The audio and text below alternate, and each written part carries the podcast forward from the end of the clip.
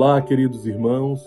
Hoje, dia 28 de setembro, quarta-feira, nós estamos reunidos em nome do Pai, do Filho, do Espírito Santo. Amém. Vinde, Espírito Santo, enchei os corações dos vossos fiéis e acendei neles o fogo do vosso amor. Enviai, Senhor, o vosso Espírito, e tudo será criado, e renovareis a face da terra. Oremos. Ó Deus que instruíste os corações dos vossos fiéis com a luz do Espírito Santo Fazer que apreciemos retamente todas as coisas, segundo o mesmo Espírito, e gozemos sempre de Sua consolação. Por Jesus Cristo, Senhor nosso. Amém. Ave Maria, cheia de graça, o Senhor é convosco. Bendita sois vós entre as mulheres, e bendito é o fruto do vosso ventre, Jesus. Santa Maria, Mãe de Deus, rogai por nós, pecadores, agora e na hora de nossa morte. Amém. O Senhor esteja conosco. Ele está no meio de nós. Proclamação do Evangelho de Jesus Cristo segundo São Lucas. Glória a vós, Senhor. Enquanto estavam a caminho, alguém disse a Jesus: Eu te seguirei aonde quer que tu vás. Jesus respondeu: As raposas têm tocas e os pássaros do céu têm ninhos, mas o filho do homem não tem onde reclinar a cabeça. Então disse a outro: Segue-me. Este respondeu: Permite primeiro ir enterrar meu pai. Jesus respondeu: Deixa que os mortos enterrem os mortos. Mas tu vai e anuncia o reino de Deus. Um outro ainda lhe disse: Eu te seguirei, Senhor, mas deixa-me primeiro despedir-me dos de minha casa. Jesus, porém, respondeu-lhe: Quem põe a mão no arado e olha para trás, não está apto para o reino de Deus. Palavra da salvação, glória a vós, Senhor. Bem, meus irmãos, o evangelho hoje, Jesus, ele é muito claro, ele é muito efetivo sobre o seu segmento, né? Sobre o que significa seguir Jesus. Muitas pessoas às vezes acham bonito seguir Jesus, sermos discípulos de Jesus, mas no fundo, no fundo, muitas vezes não estamos dispostos a de fato seguir Jesus. Uma vez perguntaram para Gandhi, Gandhi, mas você fala tanto em Jesus, por que você não é logo um cristão então? Você não gosta de Cristo? Ele falou, sim, gosto muito de Cristo, gosto muito do vosso Cristo. Mas se os cristãos fossem cristãos, sim, eu também seria cristão. Mas não vejo os cristãos seguirem o vosso Cristo. Então isso é muito duro. Né? A verdade, ela muitas vezes, ela é muito dura né? E Jesus, no evangelho de hoje, sim, ele é muito firme e é duro. Porque ele explica de fato o que, é que significa o seu segmento. O segmento de Jesus não é comodidade. O segmento de Jesus não é bem-estar. O segmento de Jesus não é tranquilidade. O segmento de Jesus não é ter benefícios. Muitas pessoas ainda confundem o que é fazer parte de uma comunidade, o que é servir a Deus, o que é ser um cristão, na verdade. E pensam que muitas vezes ser cristão é você apenas se beneficiar. Ah, eu quero essa cura, eu quero esse milagre, eu quero essa bênção, eu quero essa graça. Então eu vou para a missa por isso, então eu participo da oração por aquilo, então eu vou para o terço para isso, porque eu quero a graça, e eu quero mais graça, e eu quero mais graça, e eu também quero isso. E daí eu quero as amizades, é muito bom, eu participo porque tem as amizades, eu me beneficio. Eu gosto de servir porque massageia o meu ego e as pessoas me elogiam e as pessoas é, me aplaudem. E eu gosto é, do poder de delegar as coisas ali, de comandar, de, de estar em cima, porque isso me satisfaz. Então, são benefícios, são coisas é, que me atraem na igreja, que é tudo aquilo que Deus pode aparentemente me dar. Enquanto que o Evangelho é completamente diferente de tudo isso. Aquele que, se você quiser me seguir, disse Jesus, você precisa renunciar a si mesmo, tomar a sua cruz e me seguir. Veja bem, você não é obrigado a seguir Jesus. Mas se você deseja ser cristão, ou seja, seguir Cristo, existe condições que Jesus coloca. E nós precisamos ter consciência disso. E isso precisa ficar claro para nós. O evangelho começa dizendo que alguém falou para Jesus: Eu te seguirei aonde quer que tu vá, Senhor. Né? É, para onde nós iremos, Senhor, se somente tu tem palavras de vida eterna?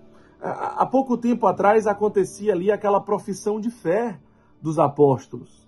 E quando Jesus queria que acontecesse exatamente aquela profissão de fé, para que os apóstolos tivessem entendimento daquilo que eles queriam, né, e realmente afirmassem aquilo que eles queriam. E aí Jesus diz: Pronto, agora nós estamos, então chegou o momento, vamos subir para Jerusalém. Vamos subir para Jerusalém. E ele sobe com seus apóstolos, com seus discípulos para Jerusalém. Ele está subindo de encontro ao seu Calvário. E ele precisa deixar muito claro para os seus aqueles que querem ser cristãos. E veja bem, não significa só vida consagrada. Não é só questão de vida consagrada. Não é questão só de fazer parte de uma comunidade. Significa seguir a Cristo. Ser cristão significa seguir a Cristo. Gandhi não era cristão e ele entendia muito bem o que significava isso. Portanto, se você, meu irmão, minha irmã, se entende como cristão, simplesmente como cristão, você é, automaticamente é, é, se auto é, é, denomina como aquele que segue a Cristo, segue a Cristo. Portanto, vive a vida de Cristo. Eu vou imitar a Cristo segundo os valores do Evangelho e aquilo que Cristo nos ensina, né? Então, o que, que significa subir para Jerusalém naquele momento? Subir de encontro ao Calvário. É muitas vezes como se você estivesse subindo numa escada rolante que está descendo, mas descendo em alta velocidade. Não naquela velocidade tranquila que você conhece a escada rolante, mas uma escada rolante que desce em altíssima velocidade e você estivesse subindo no inverso nessa escada rolante. Subir para Jerusalém significa isso, porque você vai contra toda uma correnteza. A sociedade toda está descendo numa escada rolante em alta velocidade, buscando a felicidade através do ter, do poder, do prazer, do reconhecimento, do status, em massagear o seu ego, em comodidade, em tranquilidade e em bem-estar. Toda a sociedade ela está correndo em busca da felicidade nessa escada rolante que desce alucinadamente, velozmente. Mas a caminhada para Jerusalém, que o Evangelho nos relata hoje, é uma caminhada que vai exatamente no rumo ao contrário de onde a humanidade está indo. Portanto, nós vamos, para ser cristão nos dias de hoje, nós precisamos ir contra uma correnteza, isso precisa ficar muito claro. E nós precisamos ter a firmeza. A firmeza de, subir, de subir contra uma escada que desce velozmente para baixo. E de fato para baixo. E literalmente para baixo. Porque esses valores não nos trazem a verdadeira felicidade. Que não é a ausência de dor, que não é a ausência de sofrimento e que não é a ausência de problema mas é viver aquilo que nós fomos criados para ser. Veja, o evangelho, os exemplos que Jesus dá no evangelho de hoje também traz muito a família, que deve estar depois de Deus. Deus em primeiro lugar e depois a família. Buscai a Deus em primeiro lugar e todas as outras coisas vos serão dadas por acréscimo. Por acréscimo. A centralidade de Cristo na nossa vida. Deus em primeiro lugar. Quando ele diz, deixa eu enterrar meu pai, deixe que os mortos enterrem os mortos. Quando o outro diz, deixa-me despedidos das minha, da minha casa, quem põe a mão no arado e olha para trás não é digno do reino dos céus. Sim, sim, meus irmãos, o evangelho de hoje é muito firme. Mas são momentos como esse que nos fazem crescer, que nos fazem acordar. Nós não podemos arrancar essa parte do evangelho. Nós não podemos fingir que Jesus não falou o que ele fala hoje no Evangelho, porque aquilo que ele fala é para o nosso bem, é para a nossa salvação e dos nossos, e dos nossos familiares, e daqueles que Deus nos confiou. Então, Deus em primeiro lugar. E depois também um outro ponto, a urgência. É, Senhor, me espera que eu vou só ali resolver uma coisa muito importante. Não, não dá tempo, filho. Tem que ser agora tem que ser agora. A urgência do chamado de Deus. Um chamado que urge diante de uma realidade tão gritante, diante de tantas pessoas que estão se perdendo por conta do egoísmo. No domingo passado, nós escutamos o evangelho do pobre Lázaro e do Epulão. Quantos epulões, independente de classe social, mas quantos epulões? Pobres epulões, ricos epulões. Epulões, aqueles que são indiferentes ao outro. Porque ninguém é tão pobre que não possa ajudar alguém, não é verdade? Ninguém também é tão rico que não possa ser ajudado. Então, independente de classe, existem muitos epulões em muitos lugares, em muitas áreas, em muitas realidades. Pessoas que estão fechadas em si mesmo, no seu egoísmo, no seu egocentrismo, no seu relativismo, na sua indiferença. E essas pessoas precisam ser encontradas urgentemente, porque depois não serão fantasmas que irão fazer com que essas pessoas abram os olhos, como diz o Evangelho. Mas os profetas precisam chegar aos seus ouvidos. Alguém precisa mostrar ao pobre Lázaro que é o passaporte para o paraíso, como diz o Papa Francisco. Os pobres são o passaporte para o paraíso. É Mateus 25, vinde benditos de meu Pai, porque eu tive fome e me desse de comer.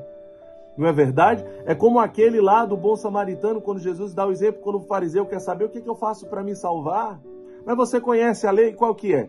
Ah, amar o próximo como a si mesmo. Sim, então tu já sabe. Mas quem é o próximo? Ah, eu vou te contar quem é o próximo. É aquele homem na sarjeta.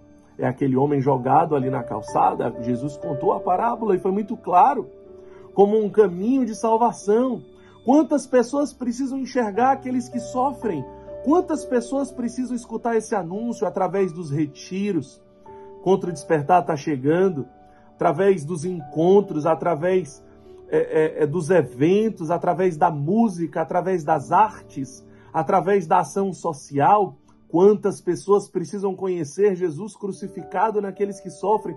Nós não temos tempo, como diz o Papa Francisco, não há tempo para ficarmos acariciando a nossa alma enquanto crianças inocentes morrem, enquanto tanto, quantas pessoas estão se perdendo por conta de falsa, de uma falsa felicidade.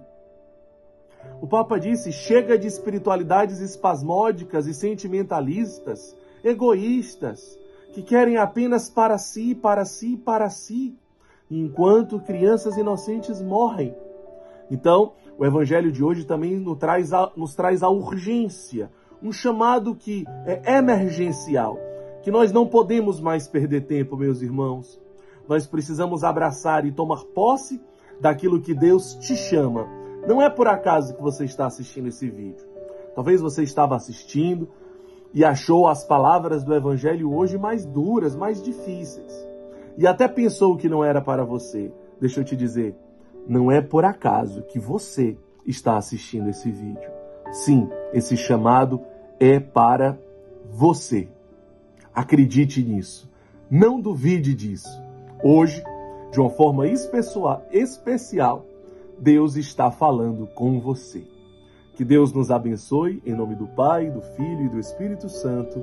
Amém.